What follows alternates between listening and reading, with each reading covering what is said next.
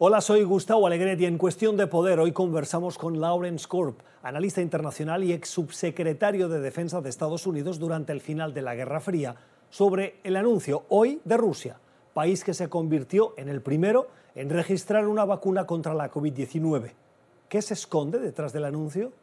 Rusia lo que quiere hacer es demostrar que no fue vencida durante la Guerra Fría, eh, en el que se enfrentaron Estados Unidos y la Unión Soviética, y lo que hace al ponerle el nombre de Sputnik V o Sputnik 5 a la vacuna es mostrar que así como fueron, que ellos dicen, los primeros en ir al espacio, también serían los primeros en tener garantizada la vacuna en contra del coronavirus disponible para toda la humanidad.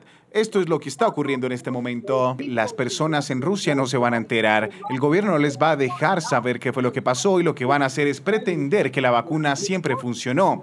De hecho, él ha estado diciendo que hizo varias pruebas de la vacuna en su hija y que también sirven para calmar la fiebre. Así que lo que le está haciendo es tratando de decir que la vacuna sí funciona cuando realmente la gente ni nosotros vamos a poder saber realmente qué es lo que pasa.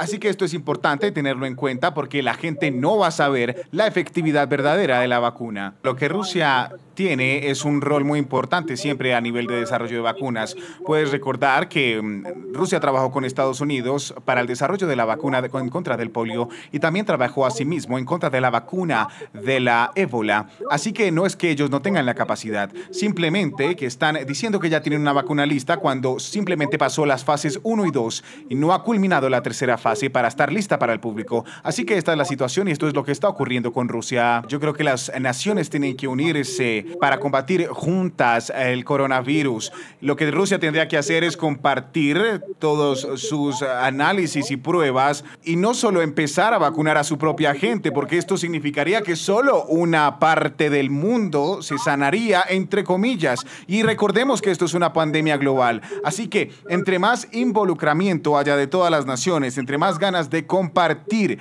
para poder salir de esta pandemia, todos nos beneficiaremos y no solo, una no solo un país, porque la pandemia puede resurgir en rebrotes en otros países.